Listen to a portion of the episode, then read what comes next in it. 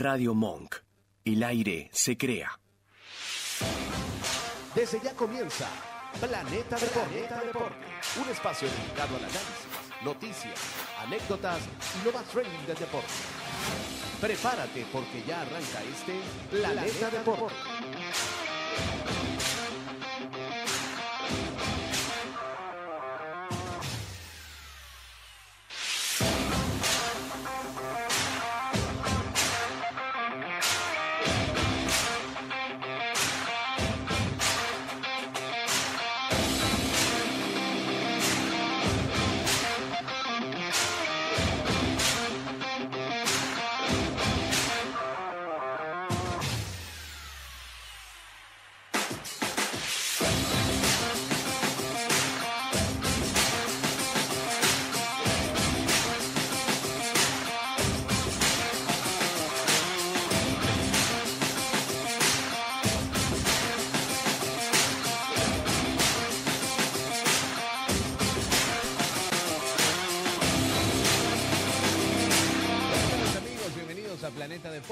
conversa entre panas. Estamos acá desde la ciudad de Buenos Aires. En este espacio futbolero hablaremos de todo lo, la, la actualidad del mejor deporte del mundo. Quizás Isaías, eh, Doria, bajo en los controles, les habla Ashley Álvarez.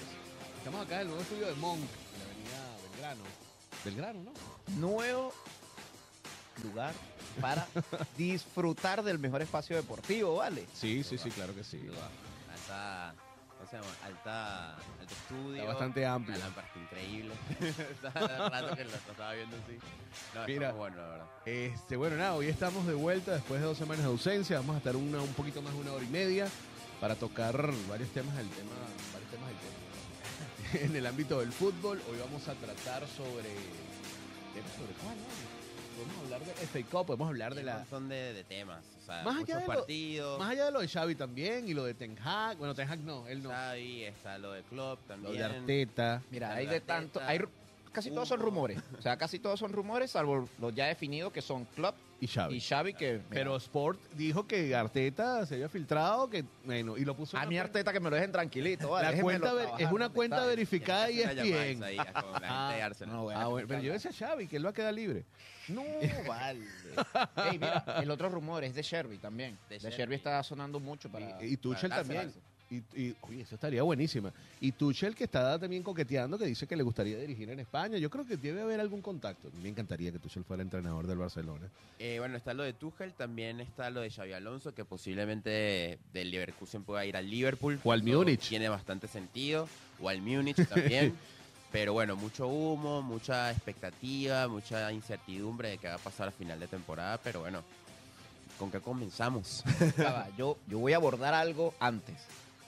37 años para que en mi país ganara la Guaya. Ah, bueno, vamos a hacer béisbol un, de la Liga beisbolero. Béisbol Profesional de Venezuela. Sí, vale, Ah. después de 30, y- bueno, 38. 38, porque... 38 era este año, ¿no? Era? Ah, ah, sí, se cumplieron 38 por la fecha exacta, pero realmente fueron En el 37 38 temporadas. Sí, sí, después de la mano de Osvaldo Guillén y Luis Ojo en la gerencia.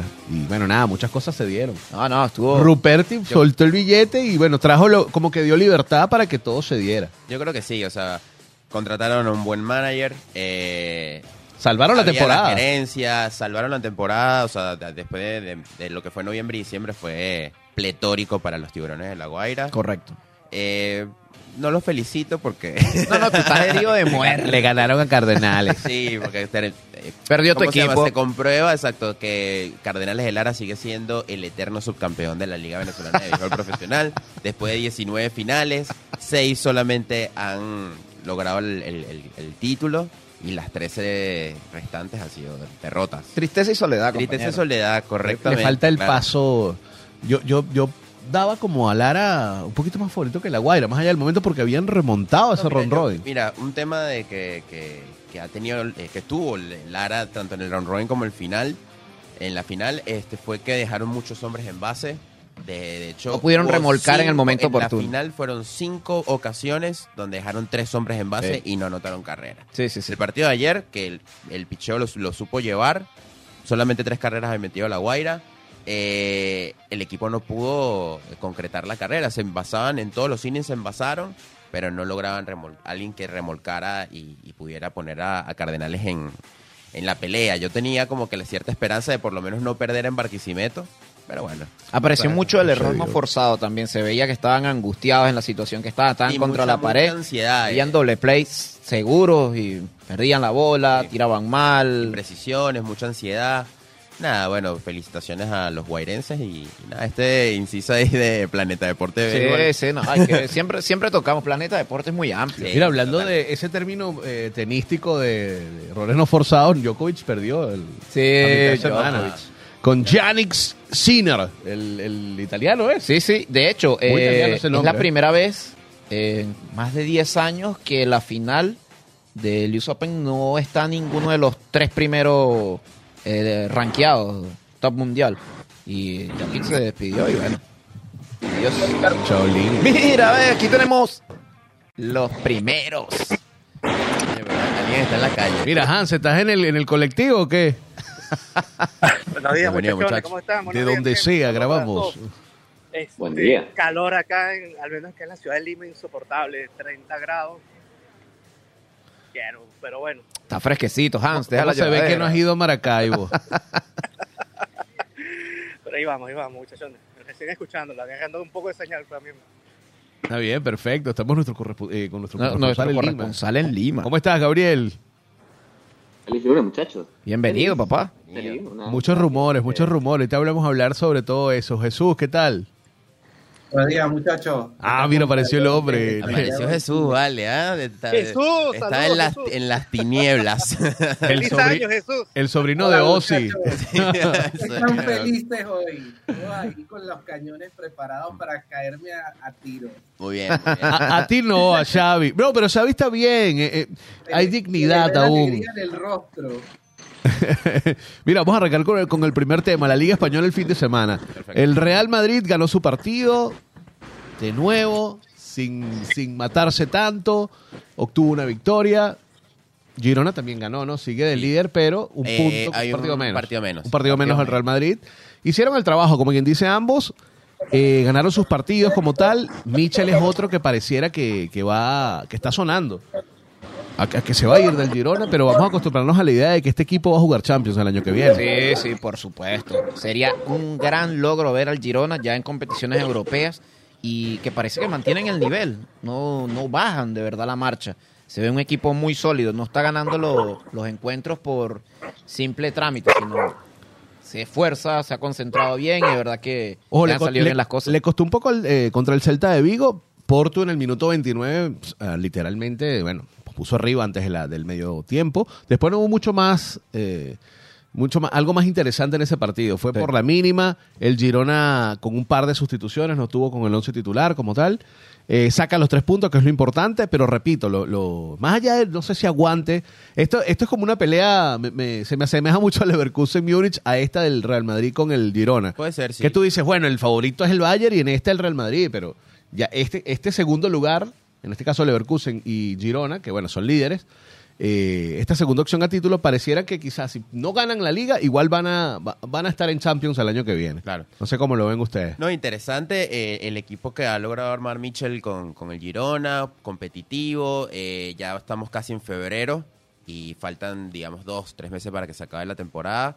Eh, en un equipo que- con que el Girona no ha bajado el ritmo, o sea, se ha mantenido lo que uno me- más o menos decía como que, bueno, en enero, febrero, se- quizás se espichan un poquito, pero a pesar de que tienen un partido más que el Madrid eh, y la diferencia de un punto, yo creo que este equipo está sólido en esto, se, en se va a quedar en los sólido en los, los primeros tres lugares. O sea, no Igual- creo que no creo que vaya a pasar una catástrofe con el Girona porque creo que está bastante sólido. Ay, mira, Bueno, estoy- me, estoy, valga la redundancia. me he dado- me estoy dando cuenta que el Atlético también ganó. Memphis está teniendo mu- eh, mucha, mucha relevancia. minutos, Memphis, sí, es Sí, sí, verdad. asistencia, gol. 2 por 0 ganaron y eso hace que se pongan de tercer lugar por golaveraje por encima del Por encima Barcelona. del Barça, Sí. sí. Eh, Ambos tienen un partido menos también. Un partido menos, exacto, igual que el Real Madrid. Sí. Esos tres. O sea, entender que, bueno, si el Barça, se sería la catástrofe, si el Bilbao, porque la Real Sociedad está muy lejos, pero si el Bilbao con un partido menos, ojo, logra alcanzarlos y pasarlos, cuidado. Sí. Eso No, sería- el el- Bilbao el- tiene un partido más y empató ayer.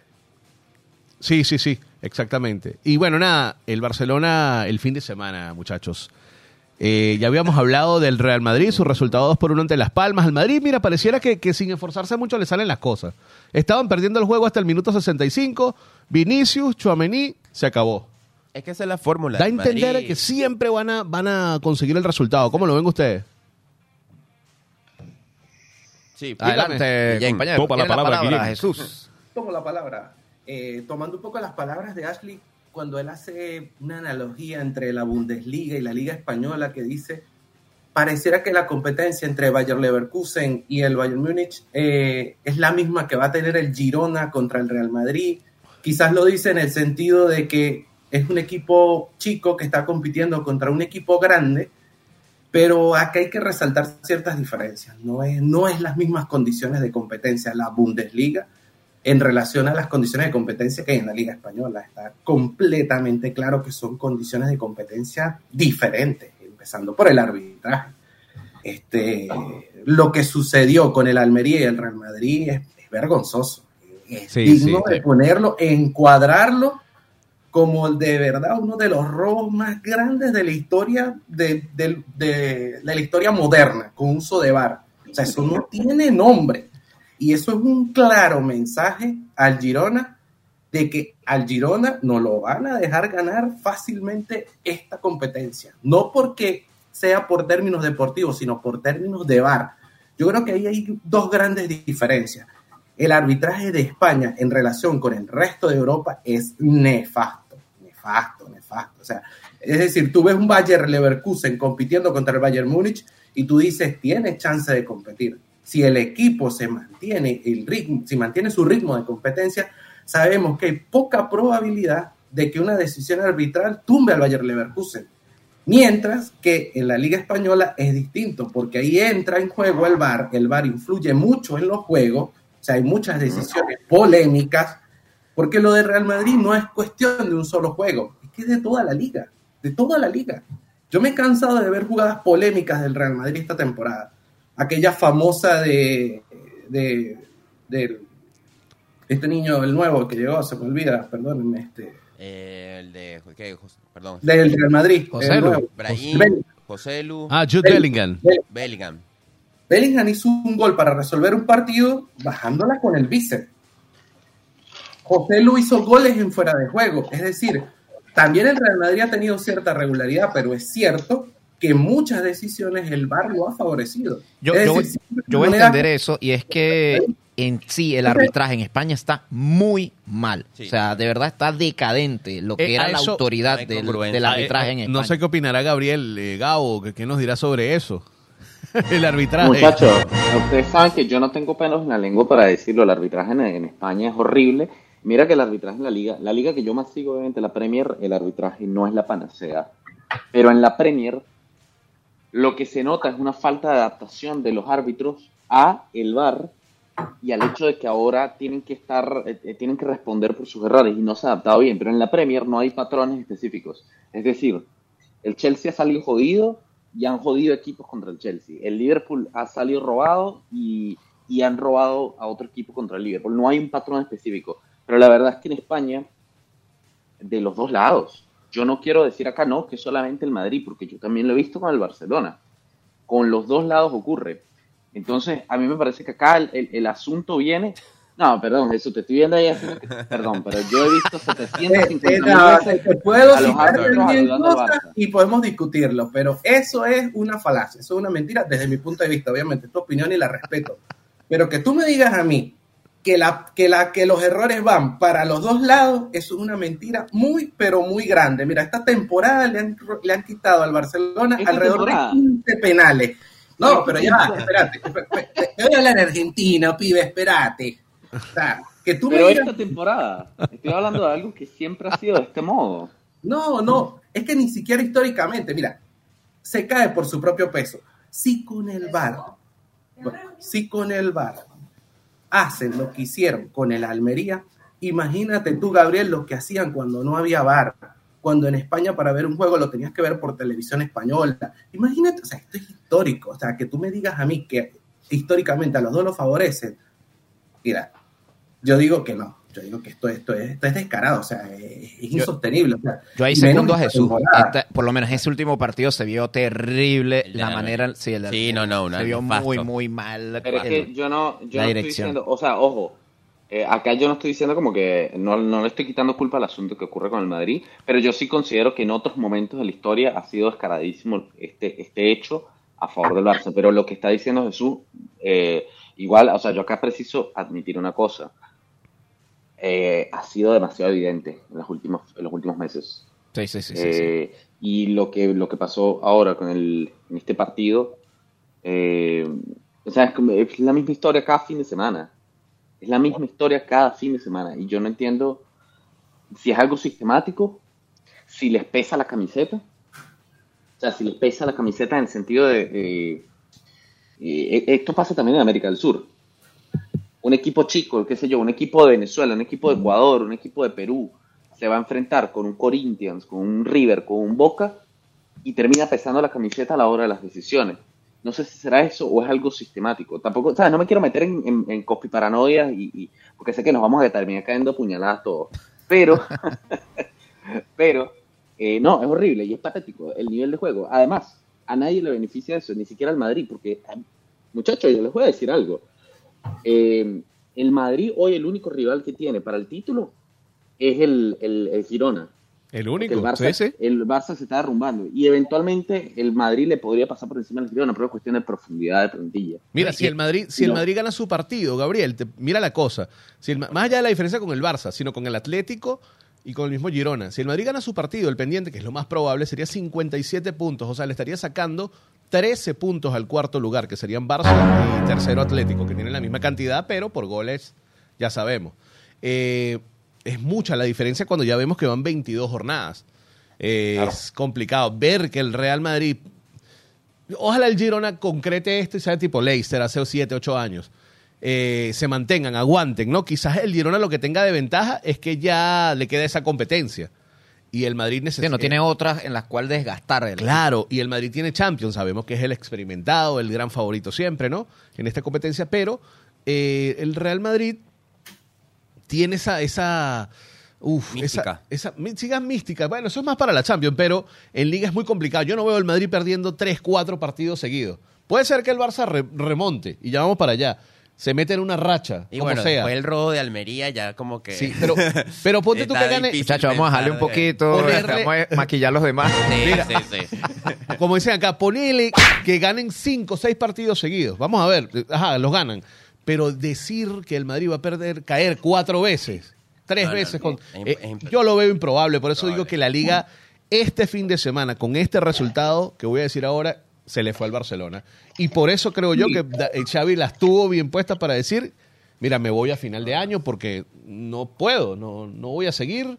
Será por la presión, será por el arbitraje, será por lo que tú quieras que sea, pero no están viniendo los resultados y no te pueden hacer tres goles desde el minuto 80 hasta el 108, perdón, hasta el 98, y perder con el número 14 de la tabla, que es el Villarreal, 5 a 3. Así fue el resultado, No, y no, muchachos. no solo eso, sino que se fueron arriba por un autogol. O sea, Von tampoco- Bailey, gol- Sí, Bailey, claro, estaba sí, sí. 2-2 y estaban re- Bueno, pero estaban más allá de eso, estaban ganando, estaban ganando. No importa, te estabas ganando, está bien. Una ayudadita del Villarreal. Pero te metieron tres goles. La defensa, oye, el, vean el puntaje de a Eso Bisoccer. iba, eso iba, que el Gundogan fue el mejor en cancha y tuvo cinco el pu- Barcelona- 6.3 de puntaje. Si tú te pones a ver los partidos, Mierda. los últimos cinco partidos del Barcelona, le han hecho goles. Tres, Sí. dos. Eh, Dorian, tres. le han hecho 29 goles en liga. En- pero, que en los, pero en los últimos cinco partidos. En 20 No, no, jornadas. en, en la jornada. en la jornada. Hay solamente seis clubes en Liga Española a los que le han marcado más goles que al Barça. Imagínate.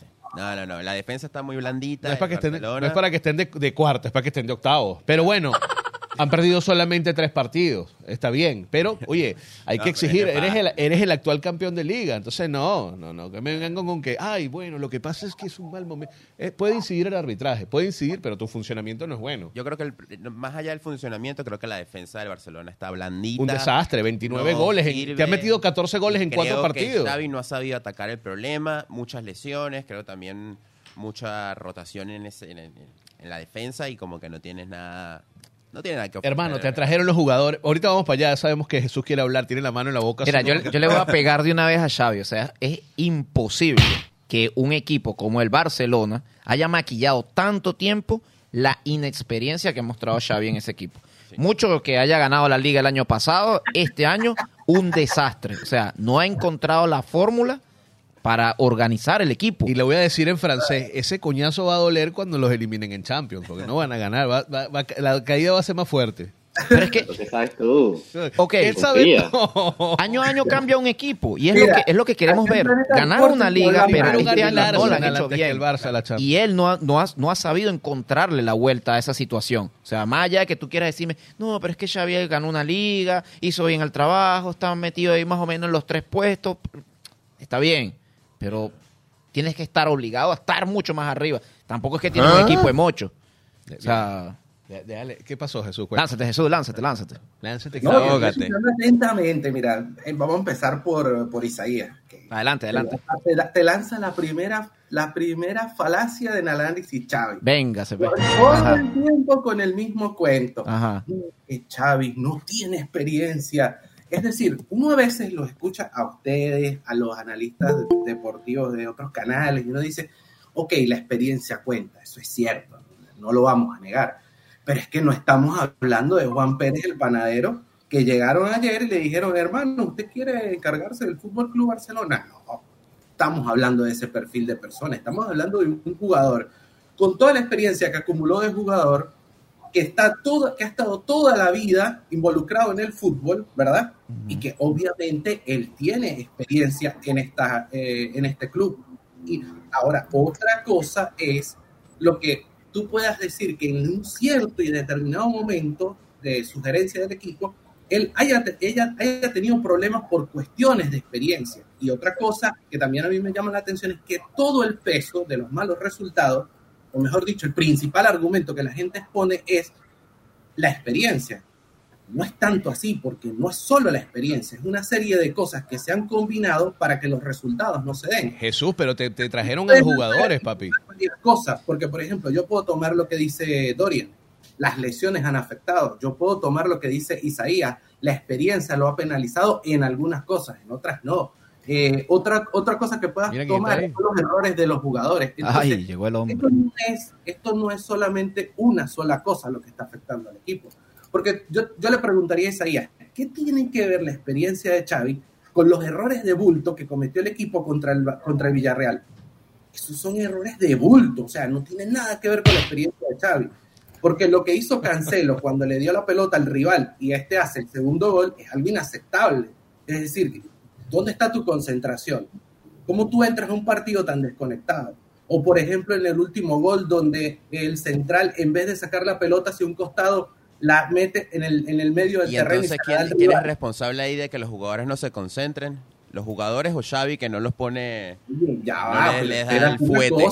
Ajá, pero ¿Y cómo, te pregunto yo a ti, Isaías, ¿cómo un técnico entrena la concentración de un jugador? Y sí. Te digo a, a Dorian, te pregunto porque Sí, tú dices, es que sí se puede entrenar, o sea, si no me ¿Cómo? está funcionando, ¿Cómo- si no te estás concentrando, al, al otro mira- partido estás, de- estás en la banca sí o sí, porque no Pre- me está pregúntale funcionando. Hay, hay módulos de trabajo en los Mira. cuales te indican cómo evitar ese tipo de errores. Fíjate, tú mismo lo estás diciendo, un saque que Cancelo sale mal en una jugada, ese tipo de- se hacen módulos para tú saber cómo, cómo debe salir en ese tipo de jugada, no regalando un balón. Claro. Este, tal, está bien, te puedo aceptar que tú me digas, mira, hay un resbalón, hubo, hubo un, hubo un pequeño desliz. Los errores pero que pueden cometer. lo que hablábamos hace un rato, esos errores no forzados que, mira, terminan, el otro bien concentradito, terminan capitalizándolo. Entonces, ese tipo de cosas no es igual que tú me digas, no, es que Xavi tiene todo un mundo. Mira, el señor que vende perro caliente en el Camp Nou desde hace 30 años ha comido tanto fútbol o más que Xavi, pero no por eso le dan la experiencia para ser técnico. O sea, son cosas que no, no, no nos vayamos a desviar de, cómo se construye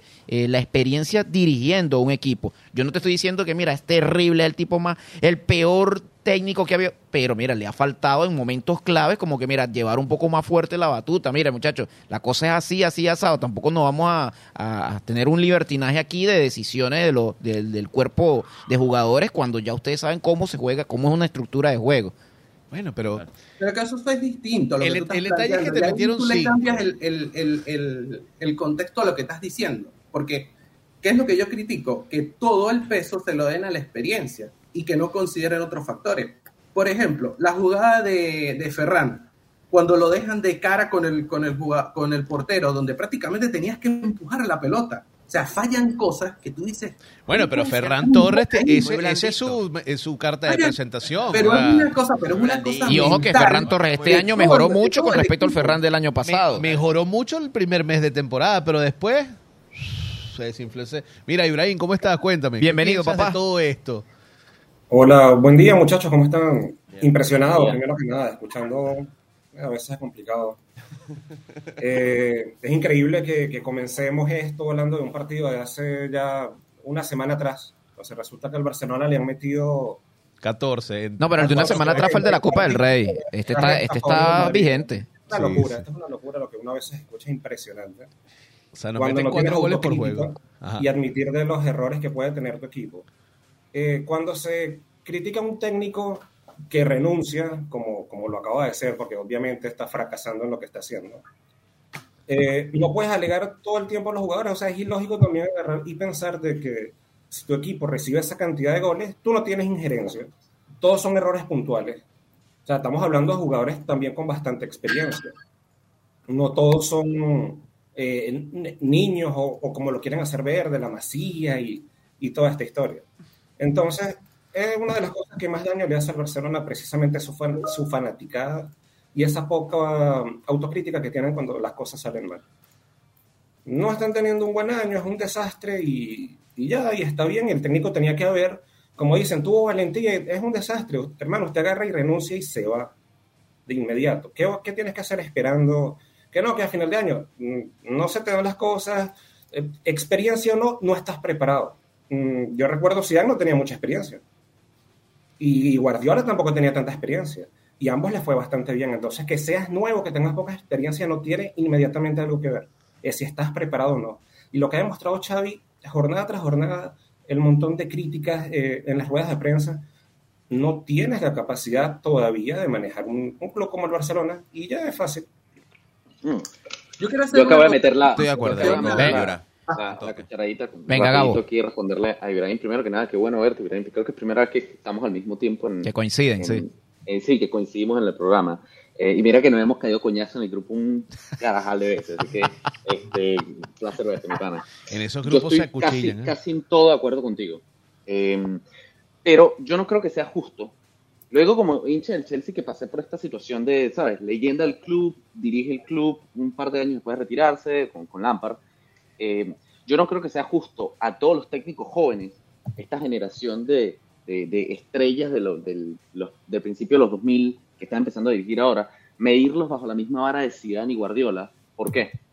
Porque yo estoy convencido que los Zidane y los Guardiola son casos excepcionales. No fue que a ellos les funcionó porque funciona poner una leyenda del club a dirigir el equipo, les funcionó porque son dos tipos excepcionales, cada uno a su manera. Yo no creo que Xavi sea un desastre como técnico, es lo peor del universo, pero no estaba listo. Xavi pasó de dirigir un equipo en Qatar, que ni- nadie sabe el nombre, a dirigir al Barcelona en medio de una situación bastante compleja que estaba pasando el Barça, o que todavía está pasando. Eh, no creo que era la expectativa. Si alguien pensaba realmente que Xavi los iba a llevar a la gloria, por ahí estaba con una expectativa totalmente errada, Pero en es mi que esa opinión. expectativa generada por el mismo barcelonismo, por Estoy la porta, la porta aplaudi- a- abrazando maniquís haciendo el ridículo, eh, Xavi haciendo discursos de que vamos a salir campeones y después agarra, se pone la soga al cuello de que eh, si no hago, hago títulos me voy. O sea, tú Claro, estás- pero ya va una cosa. El año pasado ganaron un par de títulos, la Liga y la Copa que ganó el Madrid ahora. Una cosa.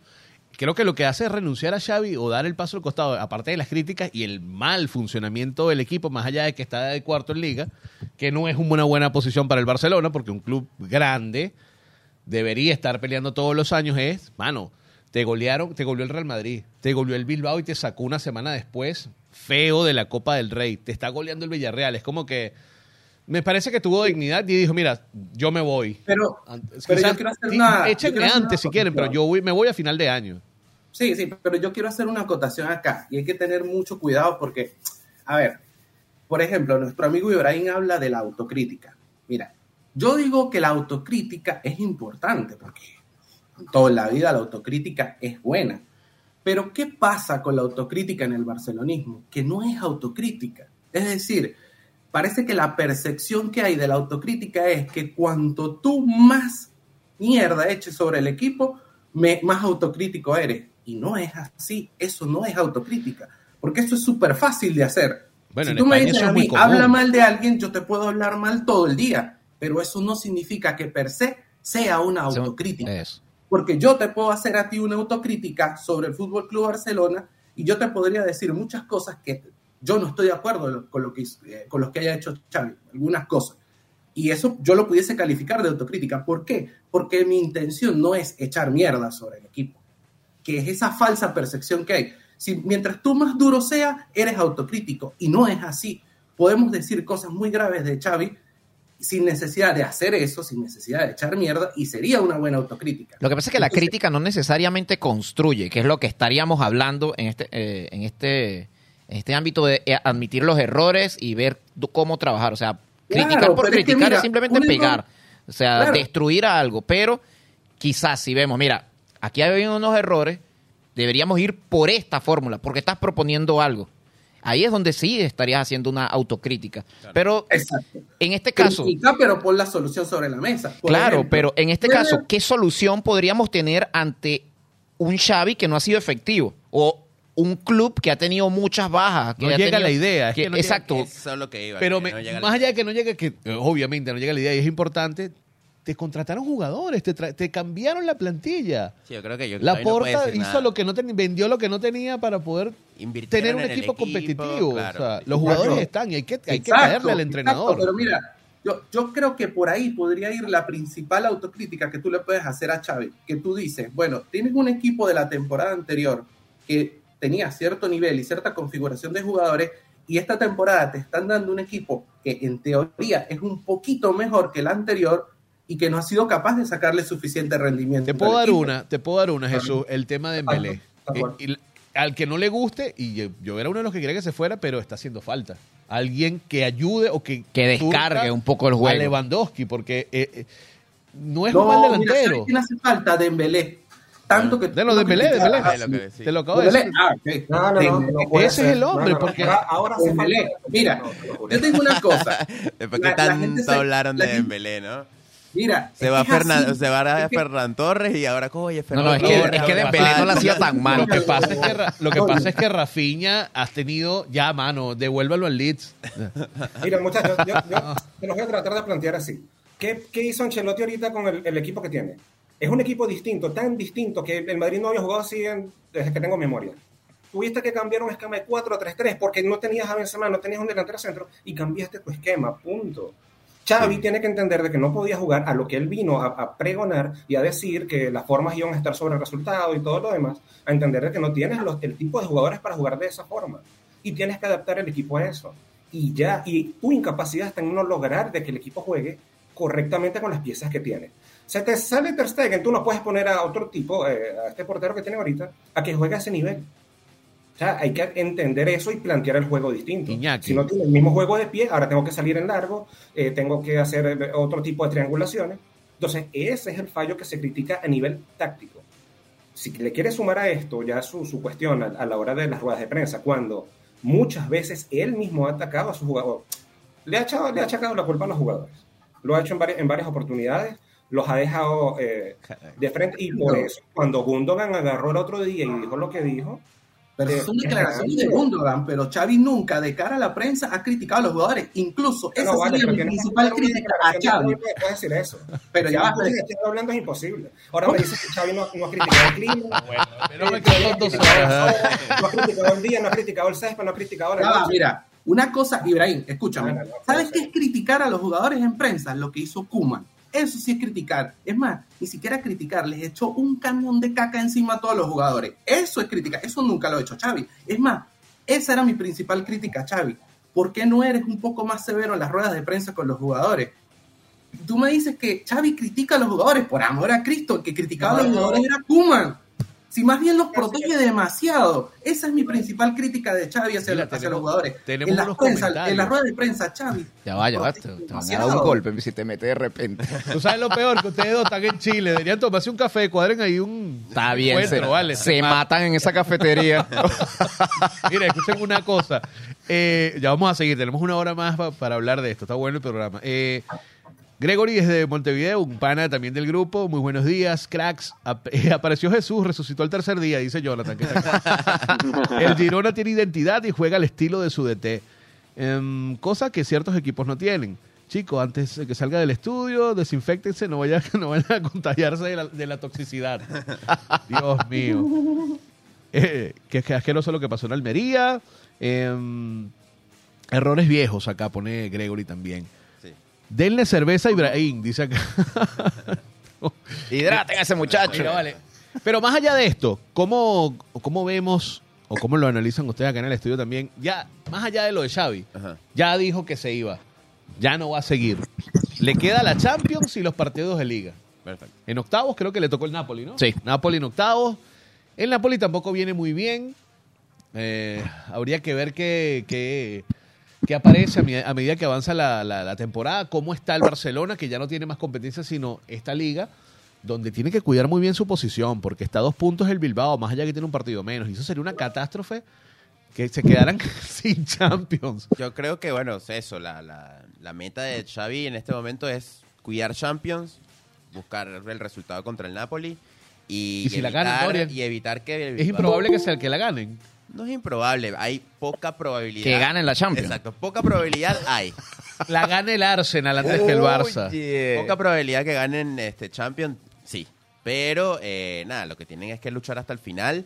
Y ya que. No, es que no queda de otra. Que a final Tampoco de es que- sigo. Yo, o sea, Veo Porque más nos vamos a rendir, vámonos. Claro, no, porque ojo, eh, puede, puede prácticamente pasar eso, que se echan a morir y de repente venga el Napoli y le meta cinco goles a- al Barcelona. Bueno, pero te cuento que es algo, lo que alarma es que la cha- la- los octavos empiezan ahorita en febrero. Y para el momento del Barcelona, donde tiene una defensa tan en- Endeble. endeble, esa es la palabra. Estás hablando del Barcelona en Champions, tranquilamente lo pueden hacer. Eh, Ya se han entonces- dejado- ¿Cuántas veces no se han dejado morir?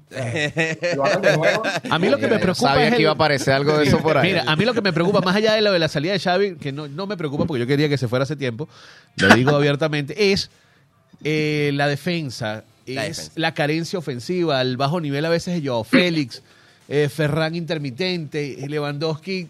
mm, Sin, no- sin compañeros, sin un aliado ahí. En, Lo que yo puedo salvar de los últimos dos partidos es Gundogan, lo mejorcito que he visto, pero entre comillas. ¿qué y que no siempre está acertado. No siempre Pero está acertado Gundogan. La verdad que Ah. Claro, porque también tienes un mediocampo, tienes a John también ahí. Que, bueno, Un amigo me decía, no- Francisco, un amigo del grupo que se llama Francisco me decía eh, que son muy lentos en el medio. De, y eso que De Jong no es viejo, ni Pedri tampoco, pero Llama la atención porque, exacto, Pedri es un muchacho, o sea, es ¿qué pasó con Oriol Romeo? Son demasiadas dudas que tenemos acá. Y bajó el nivel. Pero bajó mucho porque empezó muy, a mí me gustó el trabajo de los pri- las primeras tres, cuatro jornadas. Hacía un buen trabajo. No es que no es que era el tipo más brillante de la cancha, pero rompía el juego y salía rápido. Claro, claro. Para mí era un, un- juego elemental para que las otras piezas crearan, buscaran, Barato buscaran salida. caro. No sé si eh, eh, eh, Xavi intentó como que usar a Gundogan en la posición de Oriol y le terminó saliendo mal porque creo que Gundogan jugando más adelante te ofrece mucho Claro. Ahora que no está, que el Barcelona está de cuarto, que no sé si tenemos a los, a los, chi- a los niños, voy a decir, a los chicos. Pero para terminar la idea, bueno, lo que le queda al Barça es seguir, eh, luchar hasta el final, evitar de que el Bilbao les baje, los baje de- de- del cuarto puesto. ¿Tú sabes quién es el técnico del Bilbao?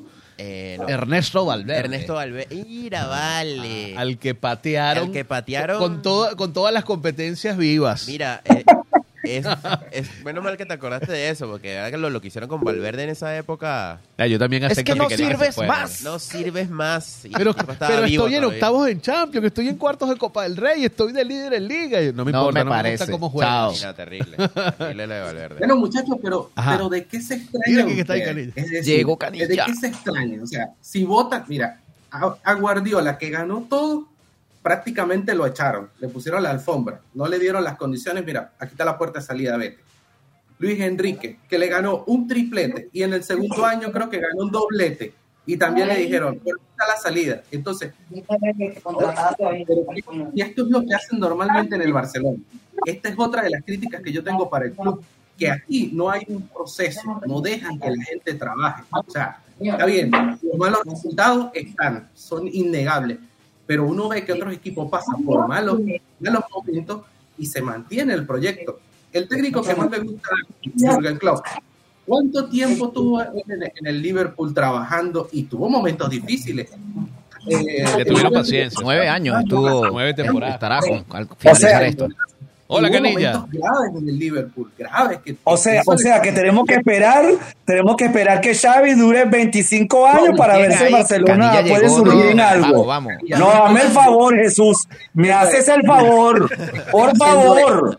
Así, mira, bienvenido, Orden acá, orden, así, se llega, orden. así se llega al programa Planeta Deporte, Tenemos dándole con al todo. único conectado desde un Venezuela. tiempo muchachones, razonable, un tiempo razonable.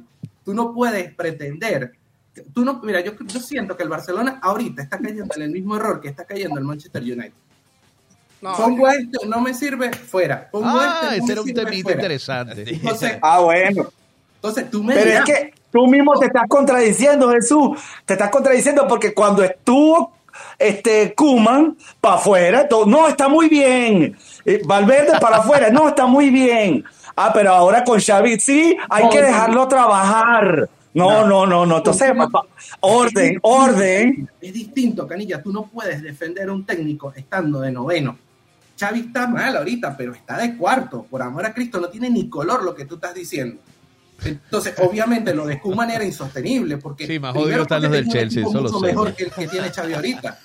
Y tú me vas a decir... O sea, Xavi- ¿cómo me vas a decir que Xavi está bien si no estamos, no estamos para jugar en nada, vale?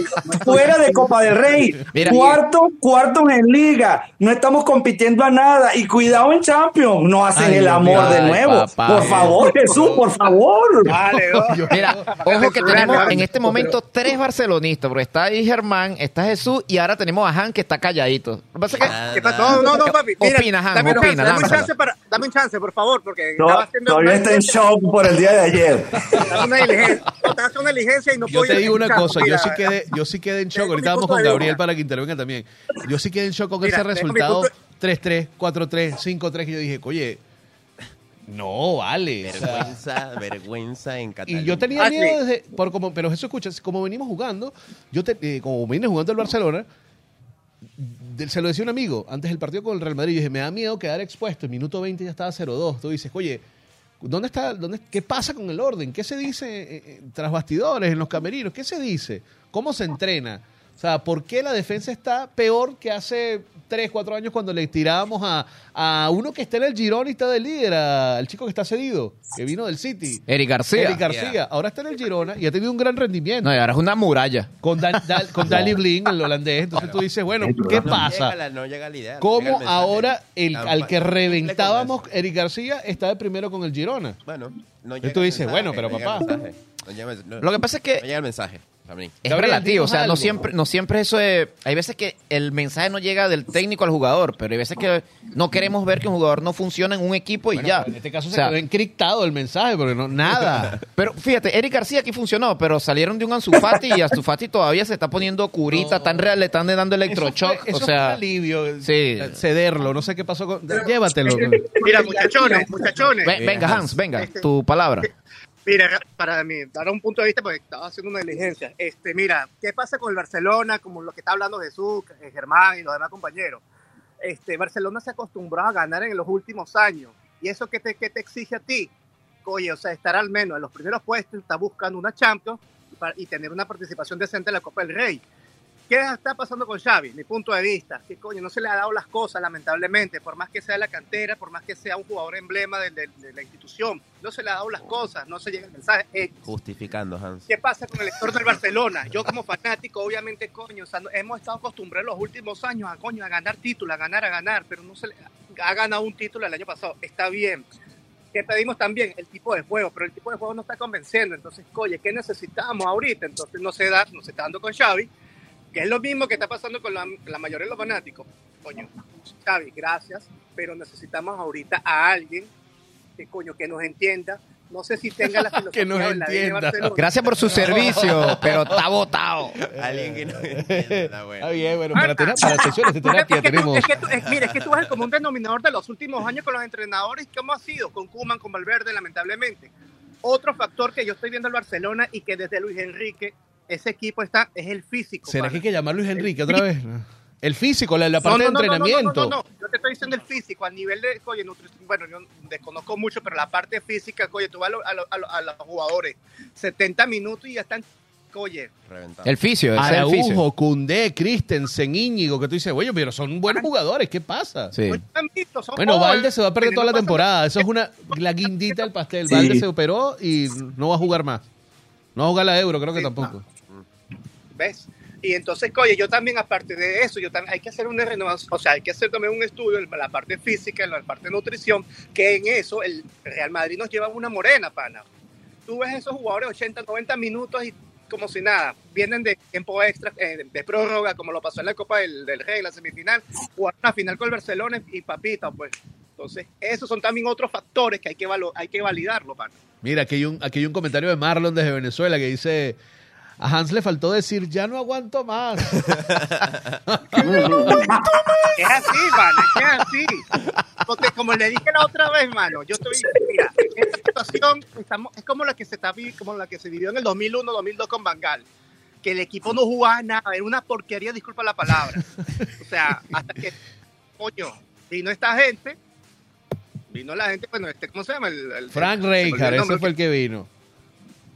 Y con la vino, porta. hizo esta renovación que empezó, obviamente ahorita son situaciones diferentes, no hay el presupuesto como tal, están las Oye, papi, de la pero te han traído etcétera. jugadores. O sea, Sí, la sí, plantilla han gastado. que no hay excusa, de verdad. No, que- no, no, que yo, te, yo te digo eso, está bien, Ashley, yo te lo digo en el sentido de jugador estrella, tipo, entre comillas, Haaland, o Mbappé o algo. Coño, pero te trajiste a Lewandowski hace Oye, dos pero la verdad, o sea, tampoco fue no. Te que... trajiste a Oye, Gundogan, tampoco es que Oye, venía del saco, el final del saco de papa. mediocampistas del mundo. El que del saco de papa, ese era Gundogan, no. Estaba jugando en la segunda división de España. No, vale. Lewandowski. No, no, no, Hans. Yo nunca estuve de acuerdo con el fichaje de Lewandowski, lo dije, va a ser un año, un año y medio. Bueno, en esa sí se la aplaudo, dice eso que sí lo dijo de desde el primer día. locura, es una Hans- locura. Hans dijo eso desde el primer día. Y Rafinha, 70 millones, ¿no? 55 millones. Sí, sí, sí. Ya. Yo no estoy de acuerdo, yo no estoy de acuerdo con el argumento de que el Bar sí, pero, pero ya ahí viene con un tema de culpa del Barcelona de manejarse mal. Pero el Barcelona encontró, encontró formas demasiado creativas de sacar la- las famosas palancas estas financieras eh, y le sacaron provecho de eso, simplemente que ficharon relativamente mal. Y además, Claro. algo tiene que ver, algo debe tener que ver con la, la parte deportiva estrictamente, porque Lewandowski no es un quemado, no es un manco Lewandowski. Eh, Gundogan, coño, no es un manco Gundogan, es un jugadorazo, un tipo que el Manchester City, antes de irse, lo- era el capo de la mitad de la cancha. Y eso fue hace seis meses, no fue hace un año. Claro, claro, claro. Es vigencia. Claro. Rafinha, Rafinha, Ay, eh, un poco de plata. A mí me parece que Rafinha es un manco, es otro Anthony más. Gracias a Dios que el Chelsea no lo compró. Pero más barato, sí.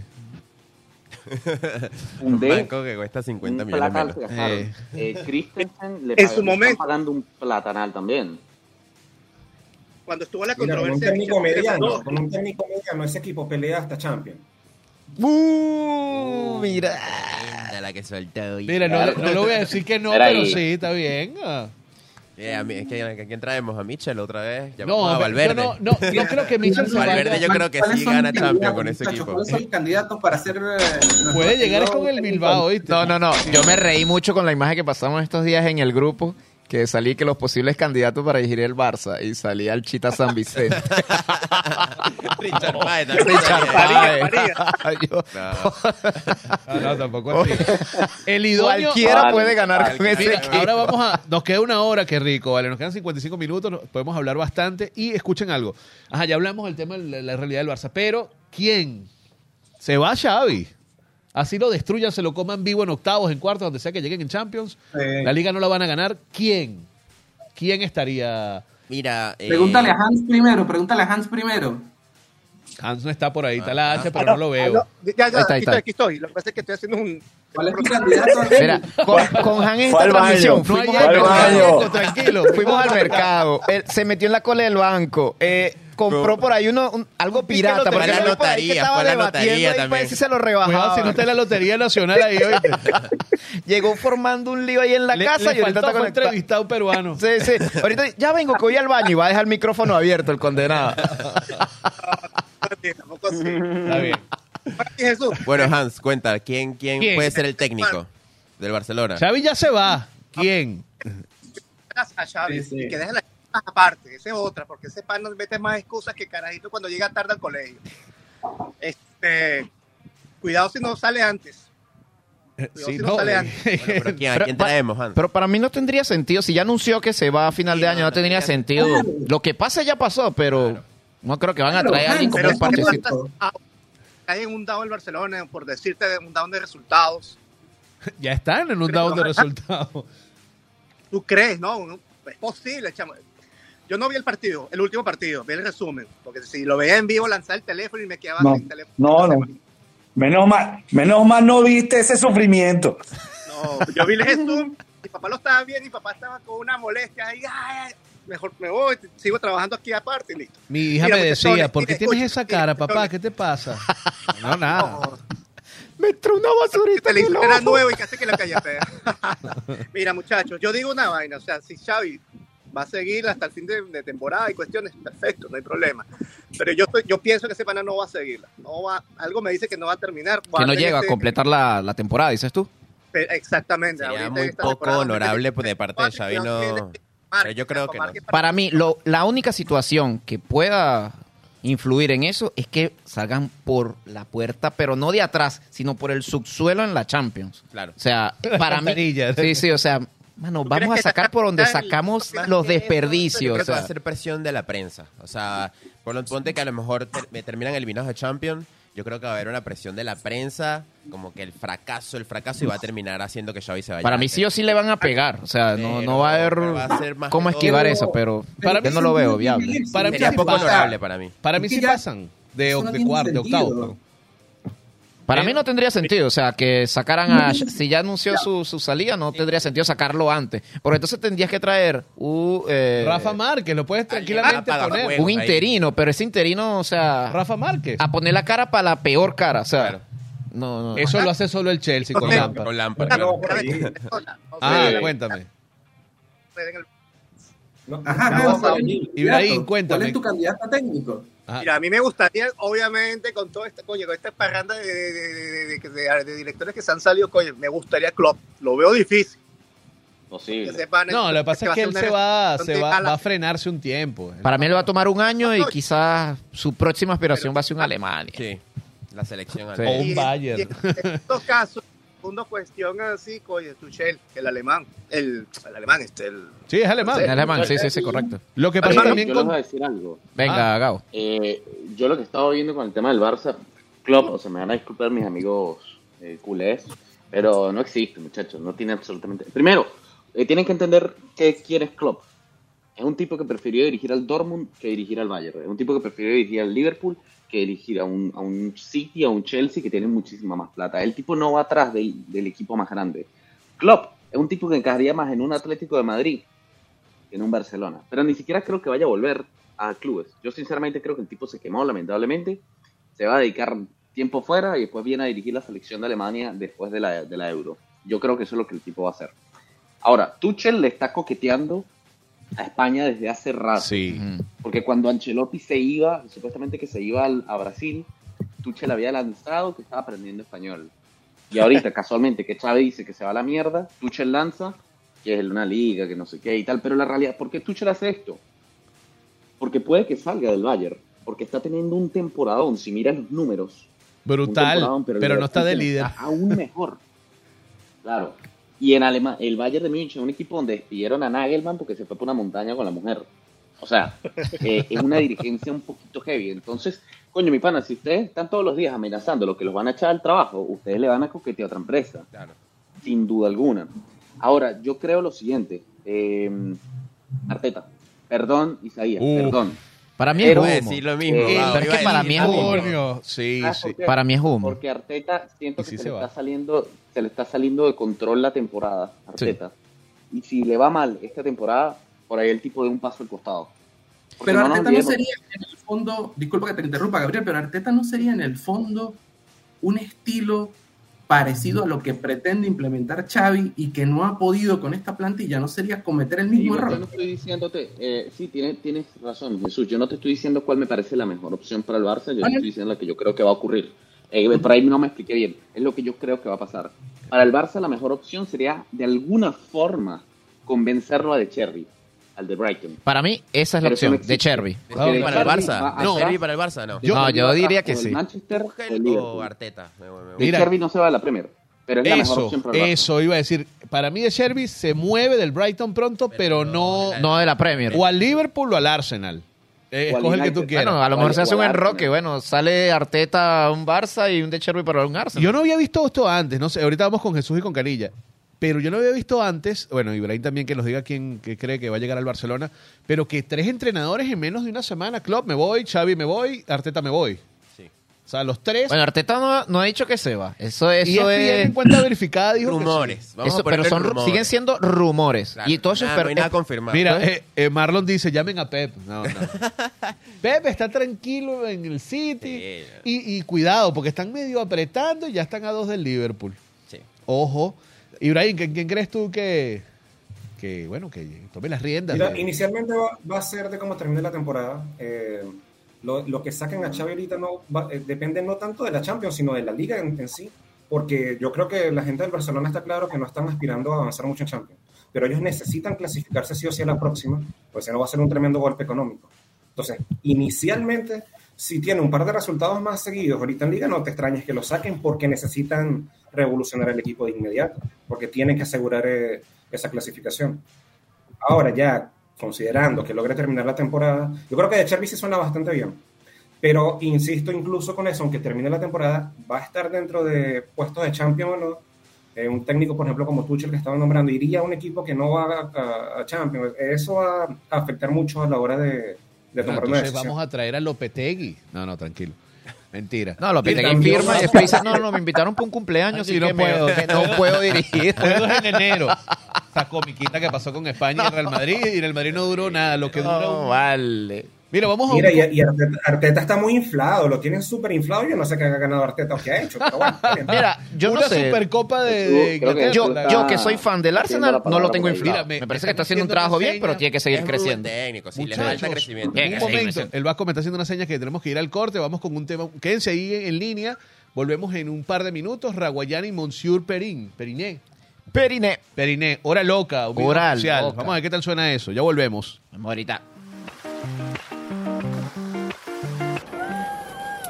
Amigo, regáleme un traguito que me sorprenda, una merienda, un dulce de su tienda que me ponga a bailar suavecito, bien pegadito, con un guarrito que me hable bonito y que me lleve pa' la playa sobre las olas.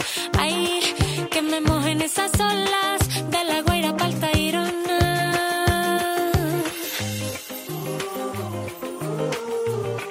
Que me mojen esas olas. No quiero andar más sola. Sé que se me nota, porfa que me traigan otra copa. Dile al DJ que se ponga una de colado. Esta noche no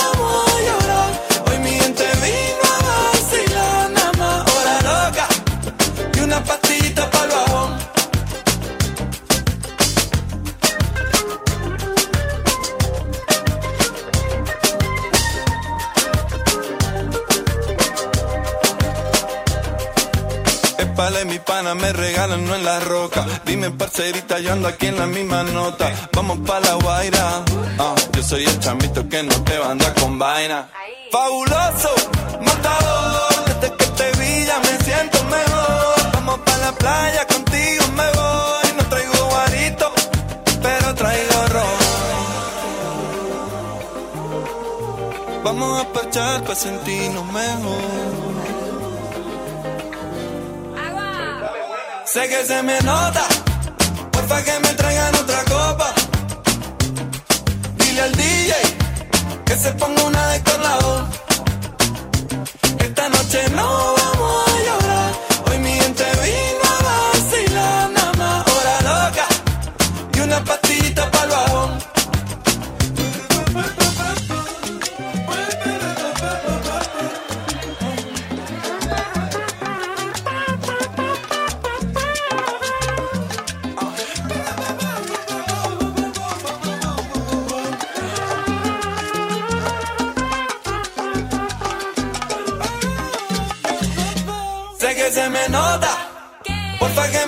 otra copa.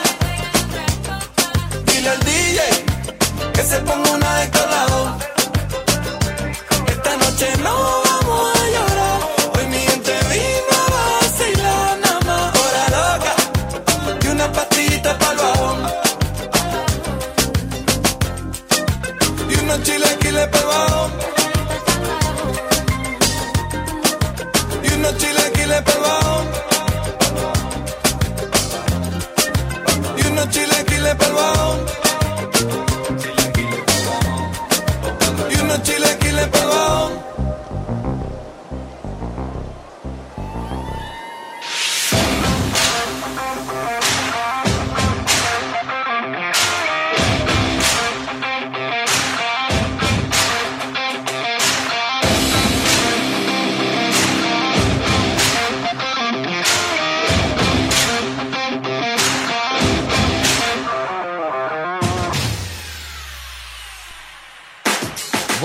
con más de Planeta Deporte, una conversa entre panas. Está buena la, la- la tertulia de hoy. Recuerden seguirnos en arroba Planeta Dep.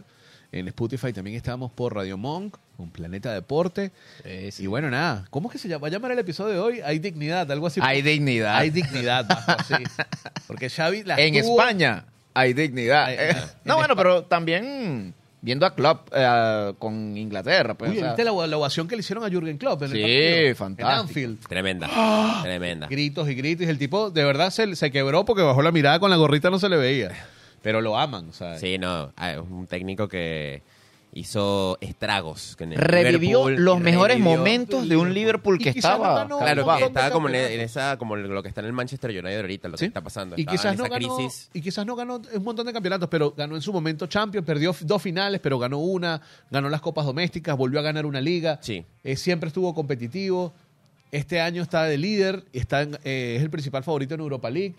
Creo que también en una de las copas está en semifinales, que sería una virtual final contra La, el en Chelsea. la final, sí, sí. De la Carabao. Sí, no, ya están las- los dos en la ah, porque final. ganaron la al final. Fulham. Al. Fulham. Sí, Chelsea. Está en la ese final. partido está buenísimo. Deberíamos verlo con la gente de Benefoot, que no nos hace, que no le hacemos publicidad, pero podemos. Vamos a tener que empezar a hablar con esa gente. Claro, Sí, sí, sí. Hay que monetizar, papá. de Premier con Benefoot. Con Benefoot, sí. Un poquito de grasa. No, mira, lo de Klopp de verdad que tremendo, buena, una tremenda carrera como técnico, tanto con el Dortmund como con el Liverpool. Eh, está más que merecido ese año de, de retiro, año sabático. Y, y nada, ahora, ¿quién será ese técnico que va a reemplazar a- al Liverpool el próximo año? Nos faltó Jesús y Canilla. ¿Qué opinan de. Primero, ah, terminan diciendo. primero lo del Barça, ¿no? Lo, lo del Barça, ¿quién sería el entrenador? Y pueden empezar ustedes también diciendo, los demás muchachos, ¿quién les parece con la salida de Klopp que podría agarrar el Liverpool? Vamos, a- vamos a darle la palabra a Canilla, que lo veo aquí, que está no, con ganas de soltar eh, su opinión. Cuéntanos. Canilla, lanza el veneno. Sola- No vale, mira, de verdad que ahorita es una verdadera interrogante con este ida y vuelta de tantos entrenadores. Eh, me gustaría que fuera Tuchel para el Barça, por lo que se ha visto, por lo que se ha vislumbrado.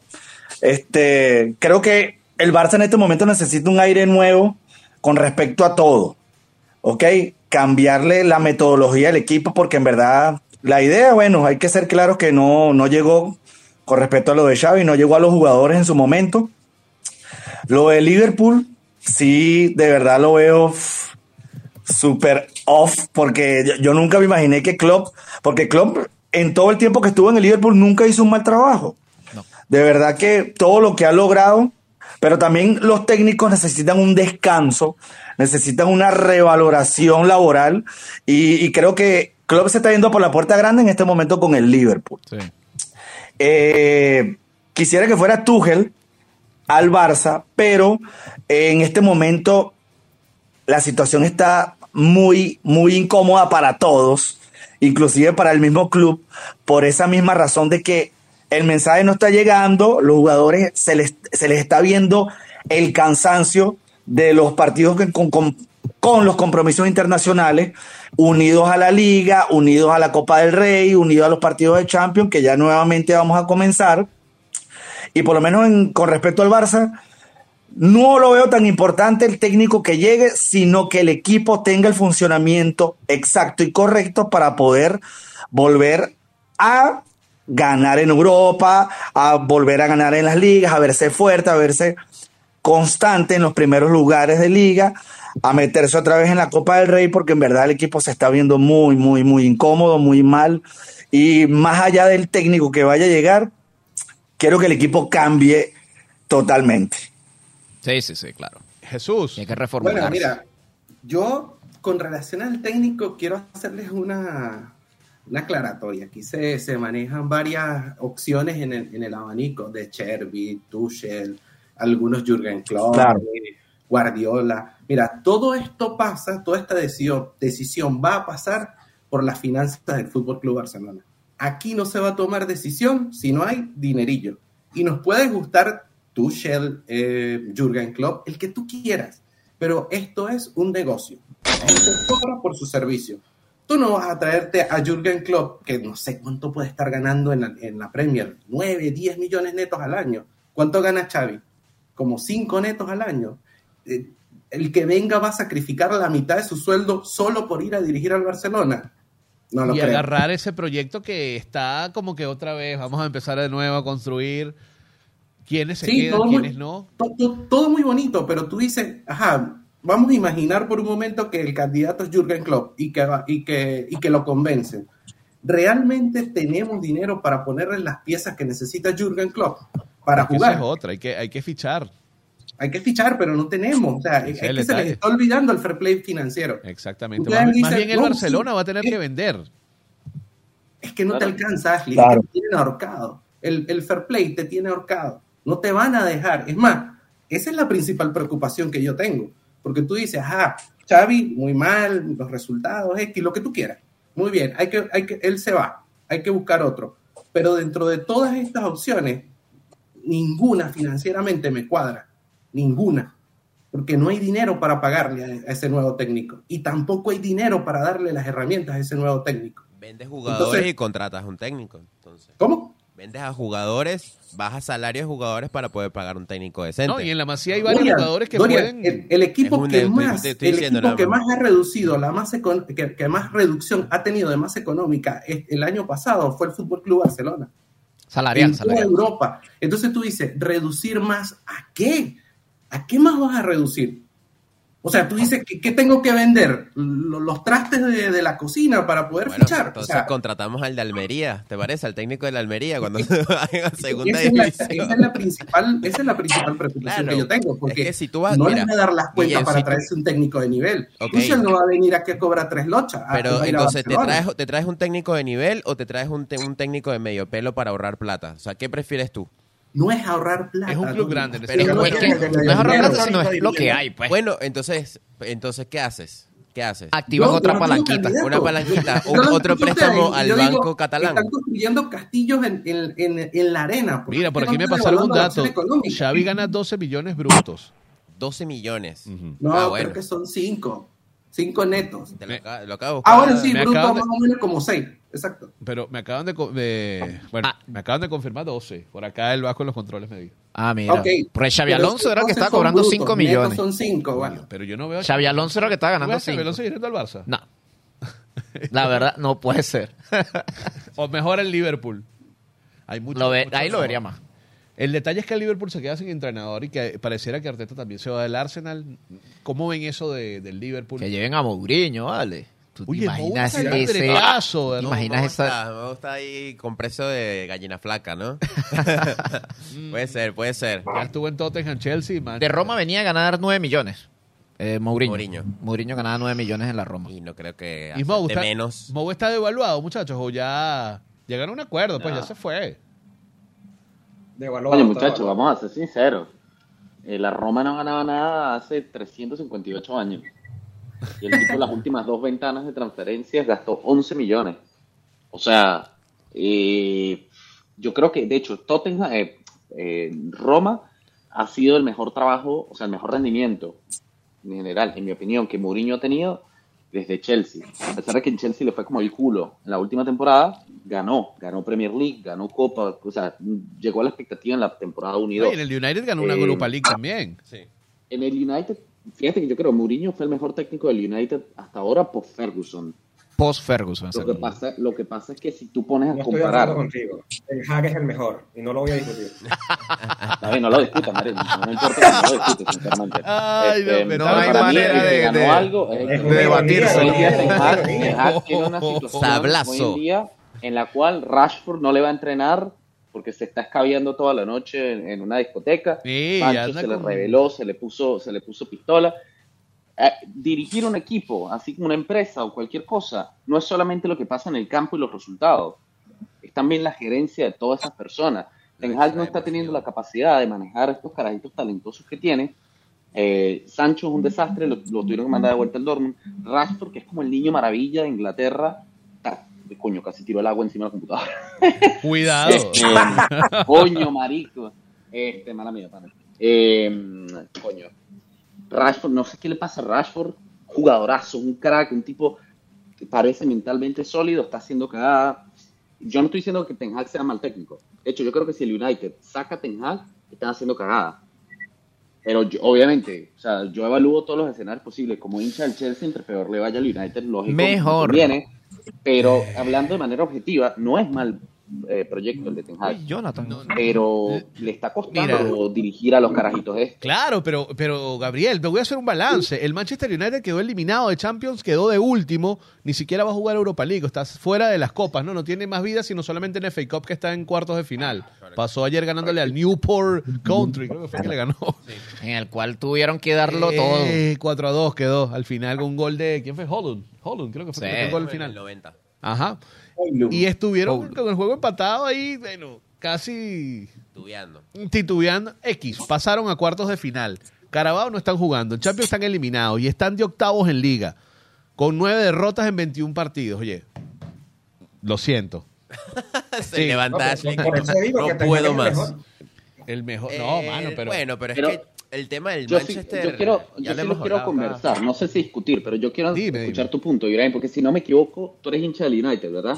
Si no- eh, creo no, él que es el Madrid. El Madrid. Madrid, el eso Madrid. fue un sarcasmo. Madrid, coño, bueno, ok, pero me imagino que sabes de lo que estás hablando. pero- Jonathan es el que es el hincha de, ¿por qué? del United Claro. y no vino, no vino, preguntó Ah. para salir y no, no está aquí ¿Por para qué, la por qué cara. tú consideras que, Ah, que. Ten Hag es el mejor técnico que el United ha tenido post, eh, post Eso, Ferguson? eso fue una ironía, eso era lo que te decía. Claro. Es irónico. Ah, coño, la madre. peores, hasta te molestaste, Gabriel, pero que estamos hablando, Gabriel. ¿Quién se te ocurre que alguien va a decir que es el mejor?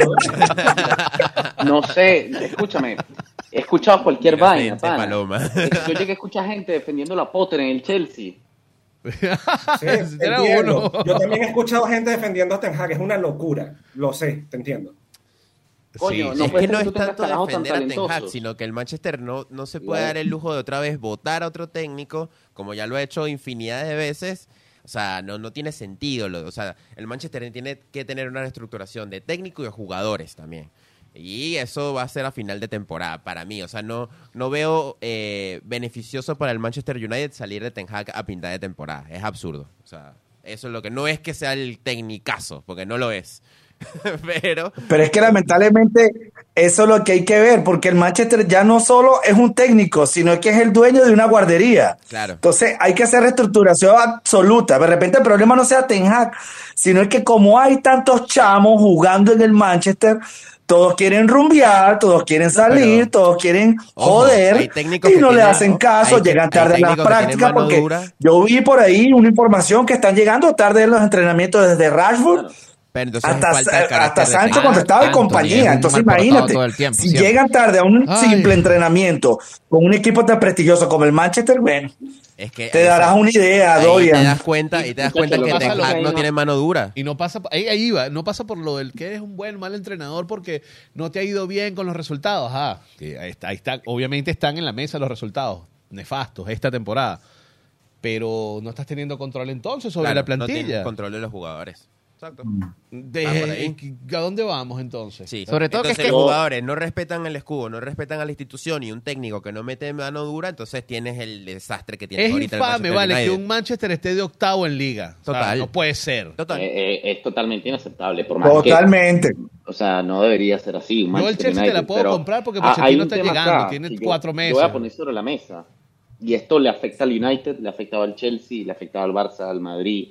Eh, ¿Cómo se tienen que adaptar los equipos grandes a la personalidad o al patrón de personalidad que tienen las, las jugadores estrellas jóvenes. Porque, por ejemplo, voy a hacer un ejemplo Chelsea, únicamente Chelsea, para que se entienda mi punto. No comparemos talento, vamos a comparar carácter. De los Makelele, Balak, Lampard, Terry, Check, Drogba, con los jugadores que tiene el Chelsea. Incluso yo te- me animaría a decir que técnicamente, por ahí relativamente similar, técnicamente, pero no hay ni una comparación en carácter. Son niños contra adultos. Le pasa lo mismo al United. Mira, quizás Le en el United al Barça. recuerdo a Rooney, que era un eterno mal portado, pero o sea, Rooney entraba en el campo y te hacía dos, tres goles con dos asistencias. O sea, corría 15 kilómetros por partido. Es Claro. el compromiso que tengas con el escudo y con, la- con el equipo. sí. Es así. Y era un, era un chico joven, o sea, tampoco es que era ya el veterano, ¿no? El Rooney que este- tuvimos en el Manchester United era el rockstar, Claro, o sea. total. Y, Pero mano, aquí- un poco, un poco lo que sucede es que son generaciones distintas, muchachos. O sea, tú a un Rooney le podías, lo podías agarrar por el pecho y regañarlo y darle una cachetada y hablarle claro y tienes que caminar por el carril. Pero tú le haces eso a los muchachos de ahorita y, Dios mío, generación de cristal, se van a llorar, pagan un Sí. psicólogo, no me puedes hablar feo, yo estoy aquí es para divertirme, no para trabajar. bueno, caso que pasó con Sancho. A Exactamente. Sancho le dijeron, mira papá, te tienes que poner en el carril como es. Ah, no, bueno, mira, no, bueno, no juego. No, no, no voy a jugar. Se eh, no- niegan y no no pueden. voy a- esta semana no como. es que las épocas, es como dice Jesús, las épocas han cambiado mucho porque también pasó hablando del Manchester y el famoso zapatazo que le dieron a Beckham en la ceja, que le quedó la marquita de por vida. Y Ferguson. En esa o sea, época le hubieran, hecho, le hubieran hecho eso a Sancho o a Rashford ahorita No, y, no. ya el técnico estuviera votado y denunciado y demás. Tienen que embargar el club para pagarle a Sancho porque no lo lastimaron. Porque, Sí, la tiene que ser. eh, Sí, exactamente. tuvo una estructura. Ay, qué locura, qué locura esto de, la, de los entrenadores. yo, creo, toca- yo creo que allí pasa algo, algo Ajá. importante y yo creo que un ejemplo sería más o menos los Yankees en, en béisbol. Que cuando un pelotero entra a ese equipo, le hacen sentir parte de la institución y que debe cumplir ciertas reglas de entrada. Afeitarse, exacto. Afeitarse, tienes que comportarte, eres un pelotero dentro y fuera todo el tiempo eh, del campo, eres representante de la institución. Entonces, Bueno. cuando estos jugadores nuevos yo, llegan a una institución tan grande como el United, tienes que hacerle entender que debe respetar ciertas normas, que debe tener un código, eh, un código de conducta, para que también se sientan parte del equipo, que tienen una afición atrás, que los va, los va a estar eh, viendo, empujando, señalando, es parte institucional de cualquier equipo de fútbol, para que pueda funcionar de forma adecuada. Bueno, incluso hace años, eh, yo vi una entrevista, ahora que tocaste el tema de béisbol, no sé si esto pasa en fútbol, eh, contaban exjugadores, expeloteros, uno que se llamaba Raúl Mondesi, que jugaba pelota, un dominicano, Sí, sí, sí. él decía que cuando jugaban los Yankees, él le gustaba mucho salir.